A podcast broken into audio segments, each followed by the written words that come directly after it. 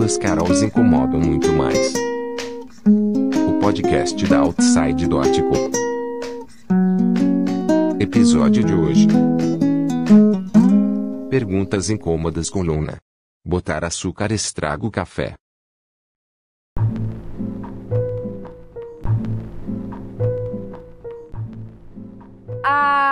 A, gente tem esses momentos de descontração entre, entre perguntas da, da nossa entrevista com você. e agora a Caru vai te fazer umas perguntas para você escolher. Você tem que escolher. Entre uma coisa e outra, tá bom? Lá vai. Você preferiria só editar ou só escrever? Só editar. Meu Deus! Eu estou chocada! Chocada! Mas não deveria. Por quê? Eu achei que você pensava escrever para se libertar. Mas eu edito que eu escrevo, uma petit. Então, mas aí você só vai editar para sempre. Sim. Olha, o que eu tenho de... Você tem noção do que eu tenho de rascunho? Ah, não tá explicado. Tá. Meu Deus, nunca vi. Ela se garante, miguinha, não tem argumento. Próxima. Tá. Só poder ministrar aulas online ou só poder ministrar aulas ao vivo? Online. Já foi meio respondida, mas é. ah, isso já é. Muito bem, agora a última, se prepara. Hum. Fugir para as montanhas com Jenny e Marco ou enfrentar esse país de para um bem maior? Onde fica a montanha? Dá o um endereço? É, eu chego lá como? É de barco, avião, bicicleta, moto. Só falar, a gente já tá indo. É, moto não vai ser muito legal porque o Marco é grande, a Jane é espaçosa, mas a gente dá um jeito. Ai, gente, amei. Amei dois. Eu fiquei conversando com a Carol sobre essas perguntas, gente, mano. Eu quero muito ouvir essas respostas. Quero. Ela colocou só pelo caos. A gente sabia o que você ia falar, assim, que, qual você ia escolher. mas ela queria muito ouvir a resposta. Eu adoro São Paulo, gente. Eu gosto pra caramba dessa cidade, mas, cara, o Brasil tá um caos, né? E não. Você olha e fala assim: cadê o horizonte dessa coisa? Não, não acho. Cadê o horizonte? É. É, vamos começar essa outra parte com Ah. Luna é escritora, Luna é professora, Lu- Luna é tech, Luna é pop, Luna é tudo. Portanto, vamos começar falando agora, além de professora, não, como que é? Orientadora e escritora. Luna é editora, como a gente falou também aqui. É. E ela tem uma editora muito, muito, eu acho muito diferente. Dizem. Que é, ela faz livros artesanais. E, e é muito difícil encontrar pessoas que fazem livros artesanais. Como que surgiu a ideia de ter uma editora artesanal? Como foi? Então, eu acho que surgiu lá na, na adolescência, quando eu fiz meu primeiro zine. Isso ainda na época da escola. Oh, É, a gente tinha um jornal no, no colégio, um periódico, que eu fui intimada a participar. Praticamente colocaram uma chantagem assim no ar. Ou você vai ou você vai. E a gente tinha uma reunião de pauta, era só os nerds, né? Na época que ser nerd não era exatamente a coisa mais legal do planeta Terra. é. Então, aí começou lá na época do colégio, a gente fazia um fanzine, é, produção totalmente artesanal. É, não sou da geração mimeógrafo, gostaria de ser, mas não sou, já sou da, da famosa Xerox, colocava um papelzinho lá, fazia tantas cópias. Mas eu morro de inveja da geração mimeógrafo, porque eles devem ter feito coisas incríveis. E eu parti muito dessa ideia de que se eu fosse publicar alguma coisa, teria que ser num formato mais artesanal, fugir do protótipo prateleira, livraria, é, editora, porque eu conhecia a fundo o que é esse universo e eu falei, não quero pra mim. A minha escrita não vai ficar nesse quadradinho. Então, eu fui procurar meios de publicação artesanal. Achei vários. Aqui no Brasil, na época, tinha poucos. Eu conheci a Tina, a Tina Curtis, que é fanzineira, toda uma galera que fazia zines e tal. E fui vendo, mas eu não encontrava um modelo pra mim, porque parecia tudo igual das outras pessoas, né? Eu tava sempre no modelo já pronto, e eu, sagitariana que sou, não quero modelo pronto. Eu quero uma coisa exclusiva minha, algo que alguém olhasse e falasse, isso aqui foi feito pela Luna, é da Luna e tal. E aí fui pesquisando. O primeiro livro artesanal que eu fiz ficou horrível, ficou uma coisa assim, feia, muito bizarra. O Marco, não, olha, ele já tá me olhando com aquela cara do tipo, discordo, mas não vem o caso. Ah, bonitinho. Ai, ai. E aí eu fiz, não gostei, continuei trabalhando, pesquisando, e um dia, um dia, once upon a time, tinha uma senhora que ela tava costurando os livretinhos pequenininhos. Uma calma, sentada num banquinho de cimento lá, uma calma, fazendo eu me aproximei, né? Curiosa, assim. A minha curiosidade, ela tem momentos, assim. Eu me aproximei, vi, eu falei, gente, eu tenho duas mãos direitas, eu sou canhota, tá, gente? Eu não sei pregar botão, eu não sei, eu tenho uma incapacidade né, para certas coisas assim impressionante. Nunca consegui fazer tricô, crochê, me furei, fiz uma bagunça com os pontos, não é para mim. Assim, vou tentar. Hum. A primeira, eu, eu não sabia onde, que, que furo entrava, que furo saía tal, mas eu achei aquilo lindo, porque ela, ela cortava as folhas, separava, fazia os cadernos e costurava, um a um. Falei, nossa, é isso que eu quero. Eu falei pro Marco, ele disse, ah, mas como é que faz? Você não sei, mas. Mas eu quero fazer. Chego lá. E aí fiz o primeiro, não ficou muito bom. Fiz o segundo, também não ficou muito bom. Fui fazendo. Aí hoje eu faço a costura oriental japonesa com facilidade. Uhum. E continuo admirada porque eu consigo usar agulhinha, assim. Uhum. É, teve alguma experiência em específico que você teve graças à editora?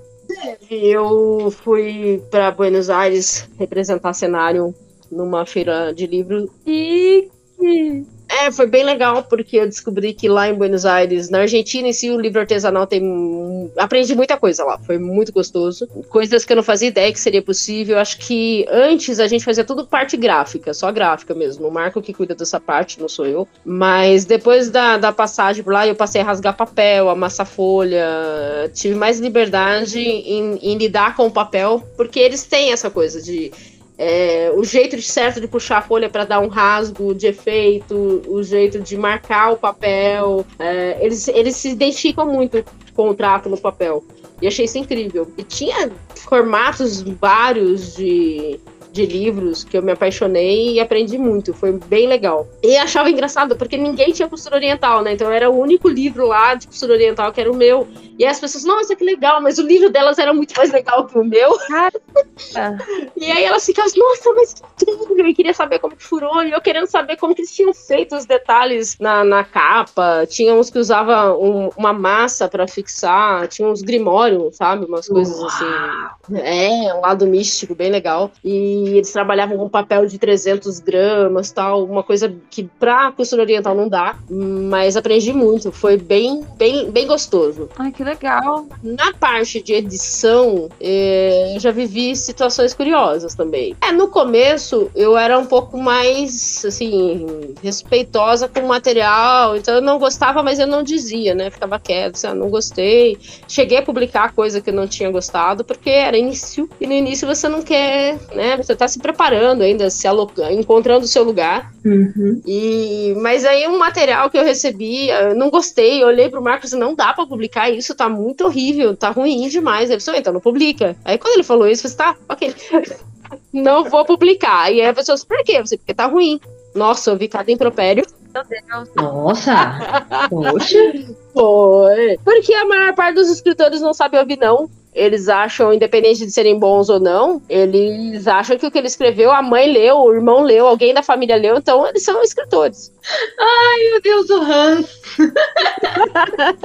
Eu acho que o foda é também que as pessoas têm um ego muito elevado. Tipo, também tem aquela questão de não necessariamente é ruim, mas às vezes não é o que a editora quer também. Tipo, e você tem que saber ouvir. Uhum. Ah, não, mas isso o escritor não entende. Por exemplo, é, a semana passada, uma mulher insistindo que queria publicar com a gente. Eu falei, não faço livro infantil, não faço livro infantil, não entendo nada de livro infantil. Você não publica livros infantis. É, porque eu não tenho experiência com livro infantil, nem quando criança eu li essa porcaria.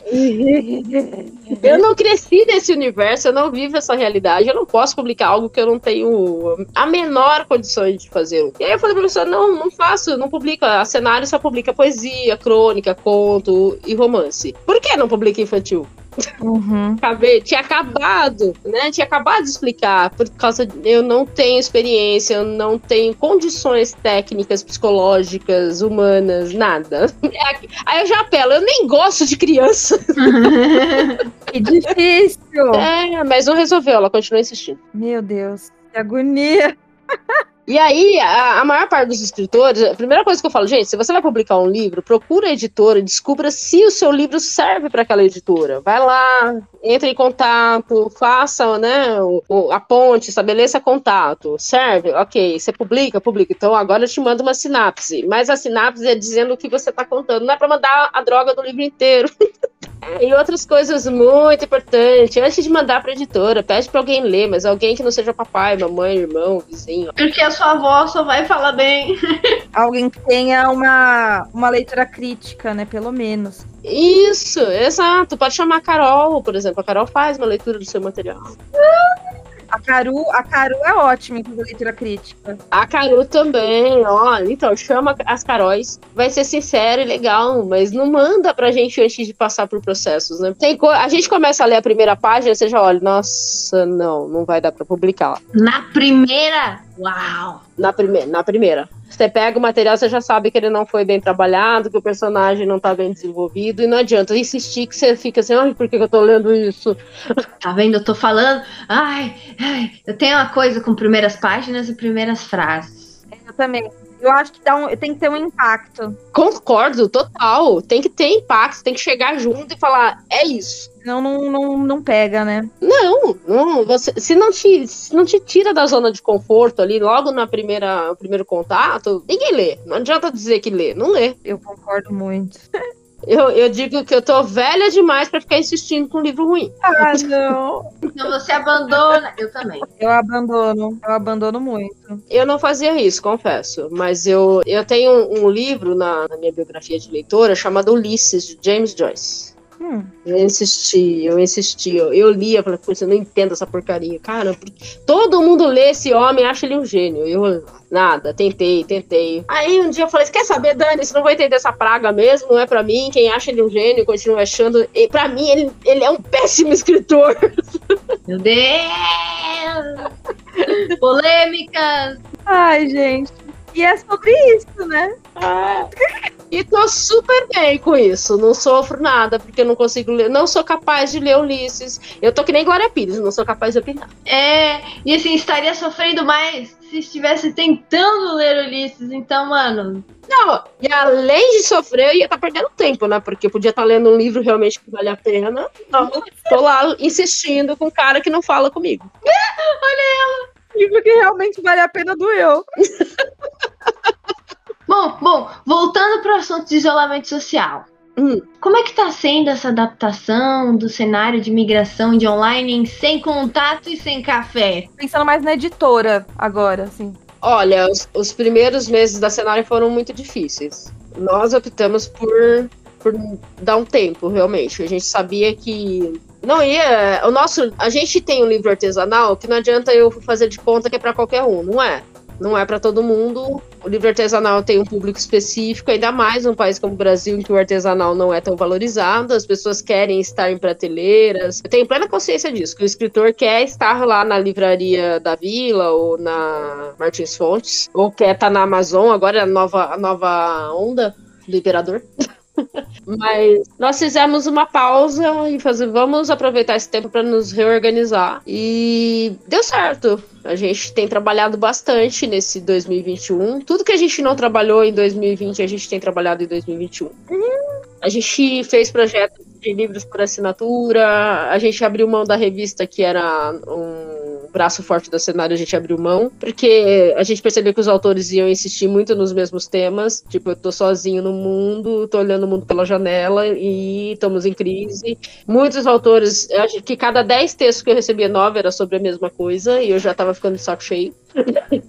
eu falei, eu cheguei e falei, gente, eu estou na pandemia, não precisa ninguém me contar isso. Eu vivo isso dia todo dia. Então, além de eu saber ter consciência, ainda você fica me contando o, o que eu estou a viver. Isso, né? É, uma, um texto só tá bom, agora 10, parece cachorro correndo atrás do rabo. Não deu certo, não.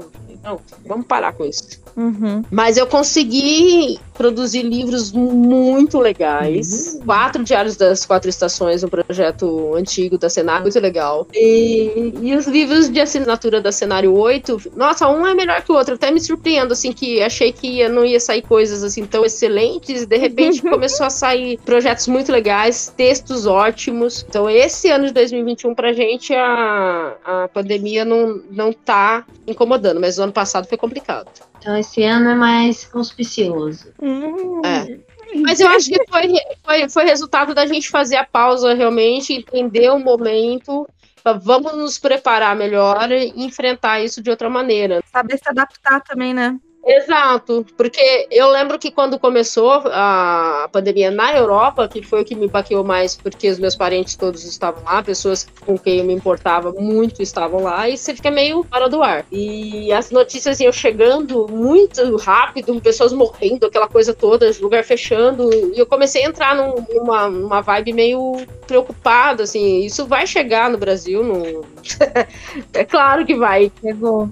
É. e aí eu cheguei pro parque e falei assim, vamos, vamos parar, vamos nos recolher e fugir dessa loucura que vai ser isso aqui. Então a gente achou que uns 15, 30 dias tranquilos dentro de casa daria conta. E a gente parou antes de todo mundo. Quando o pessoal começou a falar em parar, que a gente já tinha se recolhido. Já tava na nossa infinitena. Infinitena.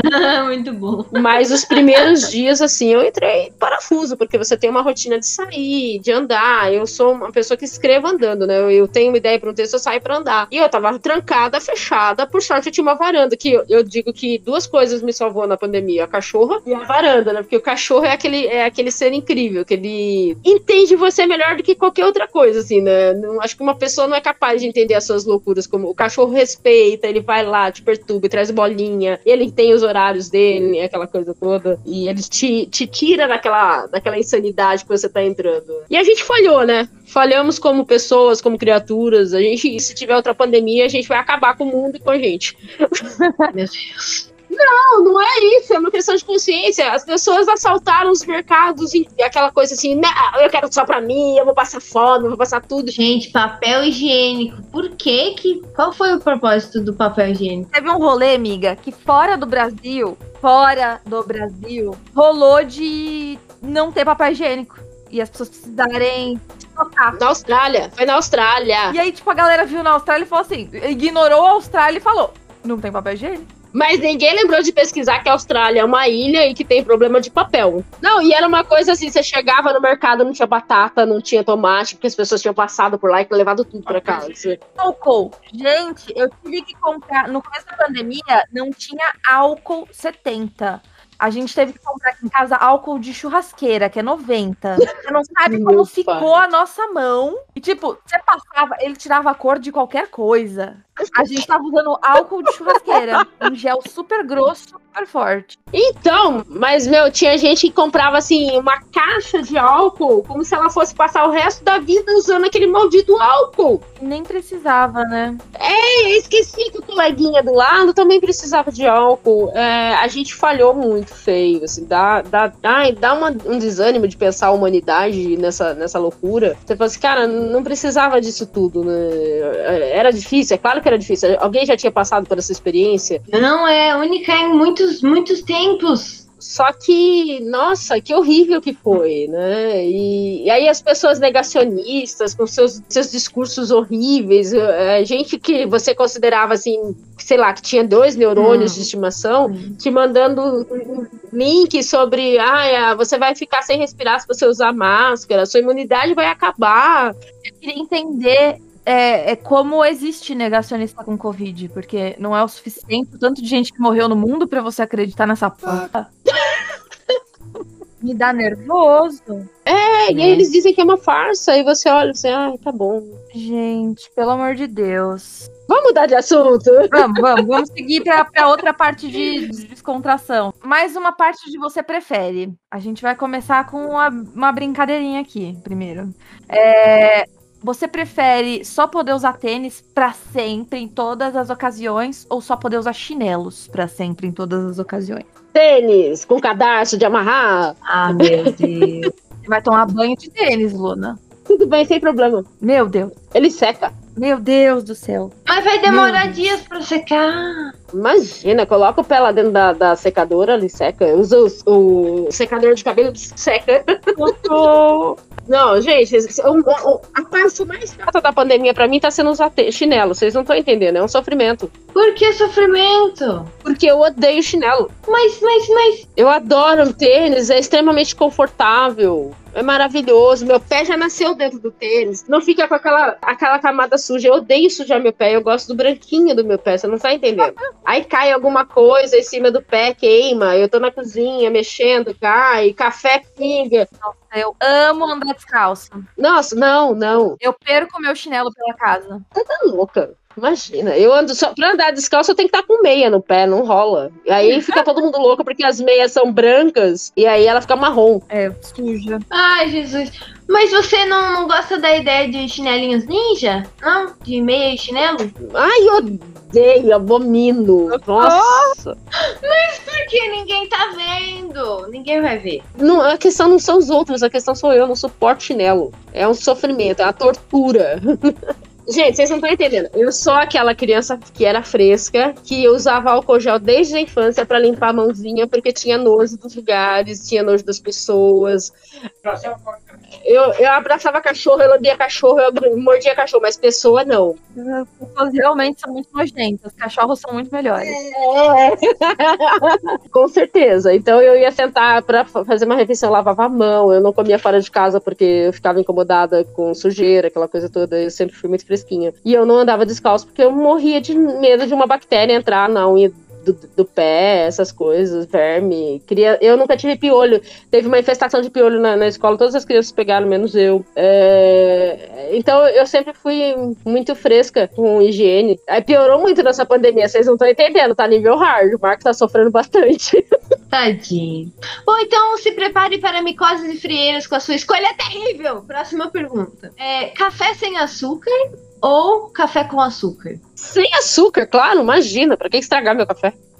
Cara. Você é do time do café sem açúcar. Eu sou do time dos fortes, sagitariana com certeza, com a flecha já. Eu tomo açúcar com café. Ai, amiguinha, você faz melzinho. Eu faço. A Carol faz melzinho. Ai, meu pai.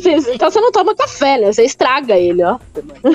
Meu Deus do céu, mas, gente, não precisa ter, ser tão oposto assim, sem açúcar e melzinho. Pode ter, tem um meio termo, né? Caru é o meio termo. Mas qual o problema do açúcar Eu não gosto de açúcar. no café? Ainda. Não, eu não gosto do açúcar brasileiro, especificamente. Ele é amargo. Ah, meu Deus! Ah, me europeia. Olha lá, olha lá. pera, me conta melhor. Açúcar de beterraba é uma delícia. Uh, nunca tomei coisas com açúcar de beterraba. Então, sabe aquele. Ó, pensa no seguinte: a gente tem uns cubinhos de açúcar maravilhosos que a gente coloca na boca e ele dissolve. O de vocês é uma pedra que se tacar na cabeça de um mata. O de vocês, como se ela não tivesse aqui, né? Não, mas é que você- o, Bra- o Brasil que inventou esse açúcar da cana, coisa amarga. Nossa, o Marco toma um copo de garapa. É garapa o negócio daquilo? Garapa é bom. Garapa é bom. Com limãozinho, gengibrinho. Nossa! Não? É, eu tenho diabetes só de imaginar o gole. diabetes de imaginar. Ai, que agressivo. Ai, não acredito. Só o cheiro daquela, aquela, aquele caldo. É, é como que lá? É garapa mesmo. Nossa, só o cheiro já me deixa doido, assim, já me dá aquela. Sabe aquela pontada que a gente sente quando come, toma alguma coisa muito doce que dá assim na cabeça? Eu Já, já sinto aquilo. Meu Deus. Você já sentiu isso, Miguel? Não.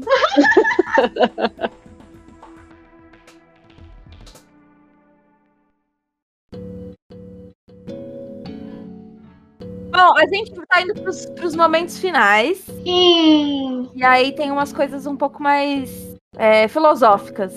Ok. Então é um conselho, se você pudesse encontrar a aluna do passado. Ah, meu pai. Hum.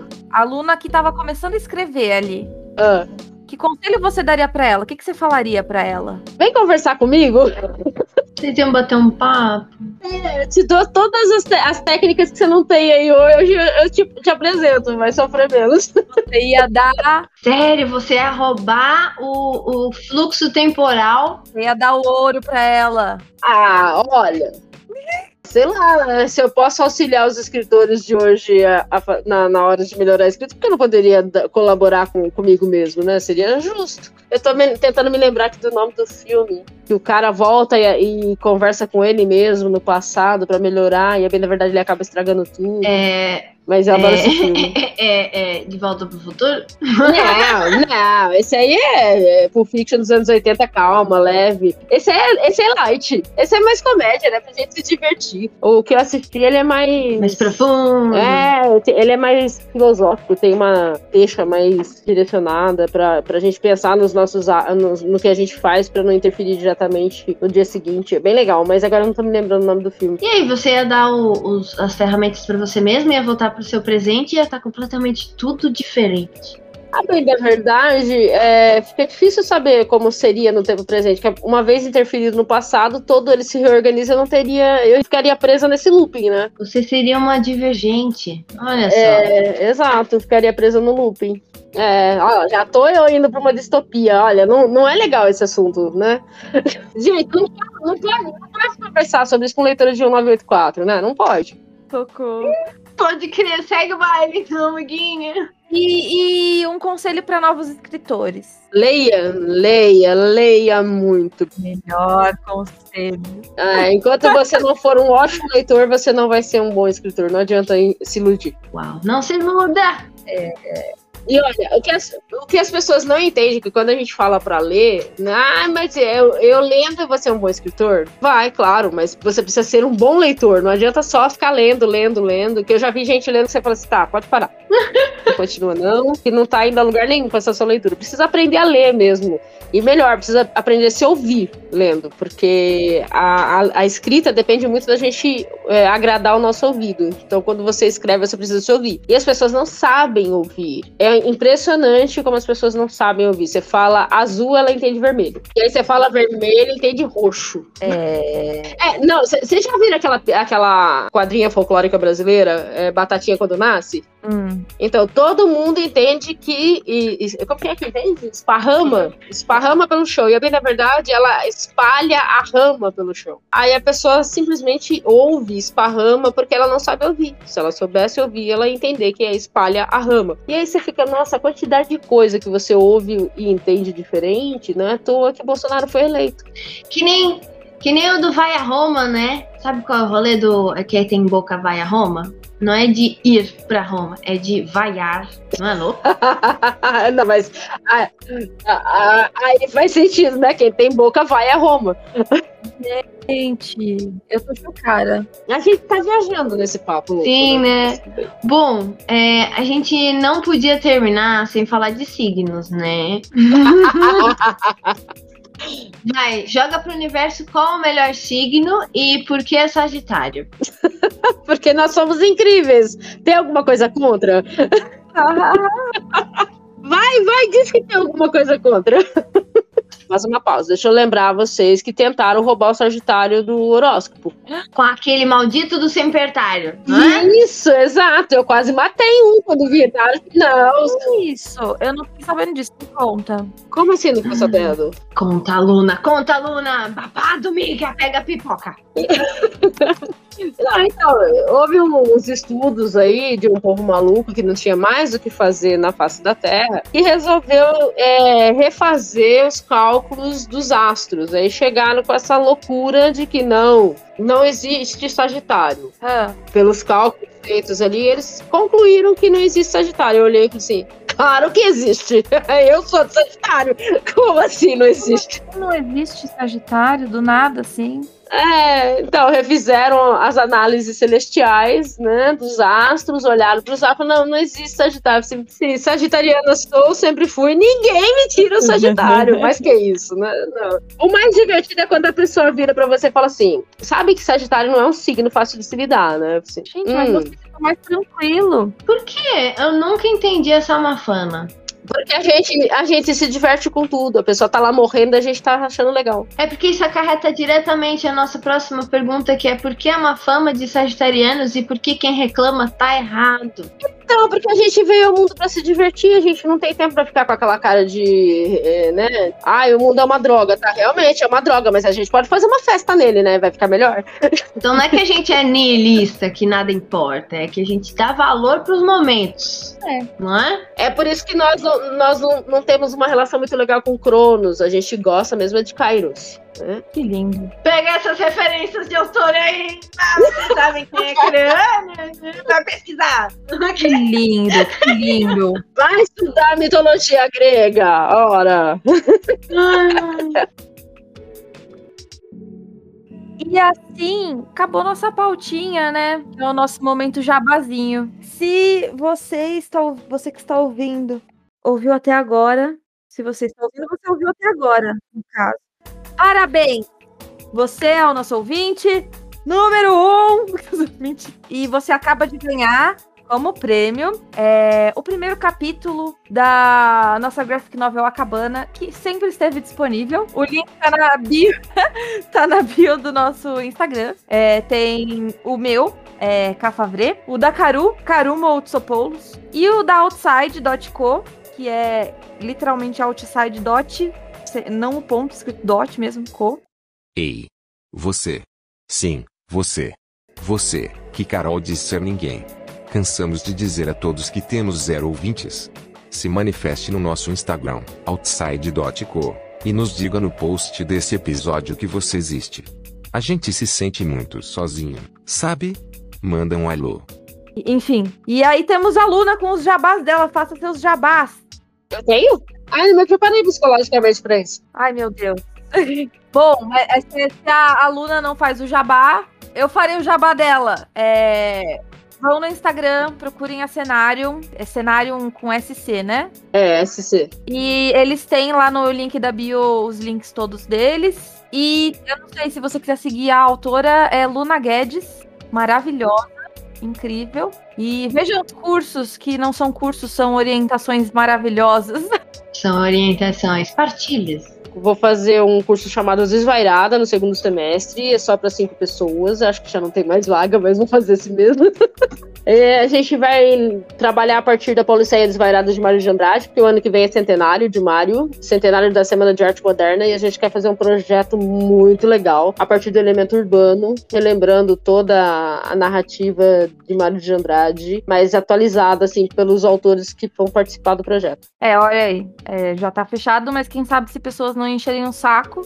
É, de repente rola uma segunda turma, de repente. Então é isso aí. Vão encher o saco da Luna. Luna Guedes, cenário um livro. Ai, gente, socorro. E aí, com isso, a gente termina. Bom, amor? Acabou? Acabou? Acabou. Acabou. Tchau.